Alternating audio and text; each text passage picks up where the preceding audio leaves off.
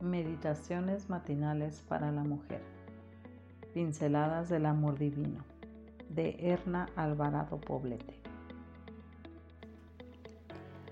¿Cómo pretendes volar si no tienes alas? Los que confían en el Señor tendrán siempre nuevas fuerzas y podrán volar como las águilas, podrán correr sin cansarse y caminar sin fatigarse. Isaías 40:31 las alas de las aves están constituidas de una manera maravillosa. Poseen un sistema esquelético y muscular tan ligero que hace posible el vuelo. Sin embargo, hay algunas aves que, aun teniendo alas, no pueden volar, porque éstas son reducidas en tamaño o muy pesadas. A veces nos referimos a personas diciendo que han volado muy alto, cuando han alcanzado sus ideales, sueños y proyectos. Tal vez lo decimos haciendo alusión al vuelo de las aves, que pueden volar largas distancias y a gran altura. Esta atinada figura de pensamiento bien puede ser aplicada a nosotras. No tenemos alas, pero podemos volar cuando lo imposible lo hacemos posible, cuando dejamos las quimeras para trabajar en y con nuestra vida para alcanzar los propósitos de Dios para sus hijas.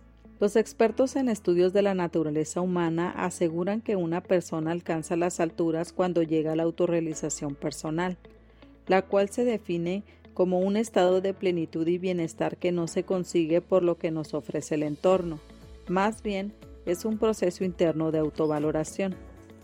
Cuando despertamos a la realidad de lo que somos y nos empoderamos a través de, de las donaciones que Dios nos ha dado, Podemos volar muy alto, aún sin tener alas.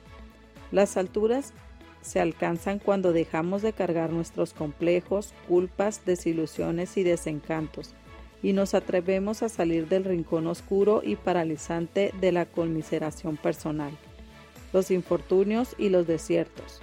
Amiga, ser mujer no es necesariamente lo que te han enseñado ni lo que has vivido hasta ahora.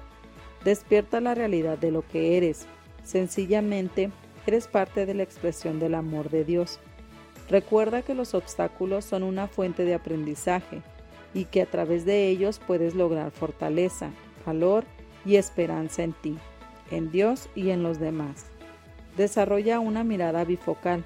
Mira al cielo para que seas consciente de la presencia de Dios en tu vida y baja los ojos a tu realidad presente para que descubra las posibilidades y los recursos que tienes disponibles.